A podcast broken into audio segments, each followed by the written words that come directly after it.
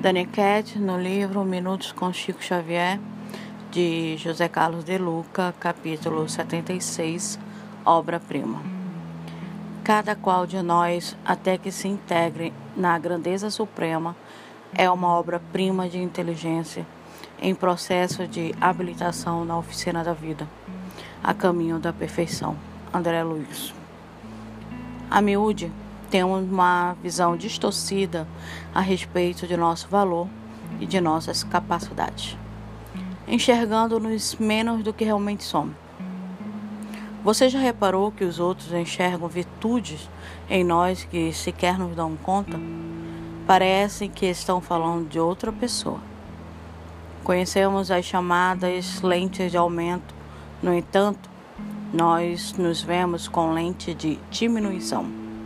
Essa visão diminuída acarreta vários problemas em nossa vida, pois costumamos nos comportar da mesma forma como nos vemos. Se me vejo como uma pessoa fraca, ajo como tal, por exemplo.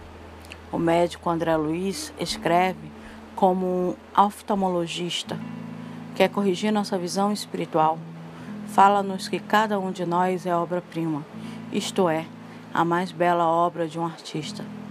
Deus é o nosso artista, o nosso escultor. E nós somos a obra maravilhosa que ele criou. Por não acreditarmos nessa verdade, é que criamos muitos problemas em nosso caminho. Pare, portanto, de se criticar. Pare de enxergar tantos defeitos em si pois acabará atraindo maiores dificuldades em seu caminho. Não tem nada de errado com você. Tudo é uma questão de não se enxergar como obra-prima de Deus. Ajuste, portanto, sua visão espiritual. Sinta-se essa obra divina e caminhe confiante, exprimindo diariamente todos os seus talentos e capacidades. Hoje é um bom dia para mudar de lente somos acostumados a criticar-nos, a não enxergar nada de bom em nós mesmos. Não temos qualidades.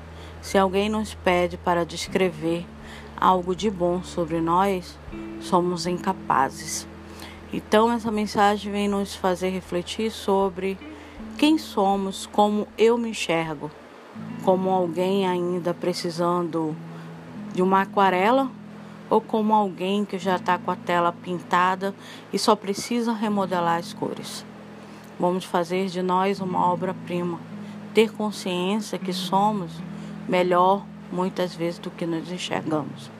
Mudar significa se amar, se enxergar. Então, vamos lá?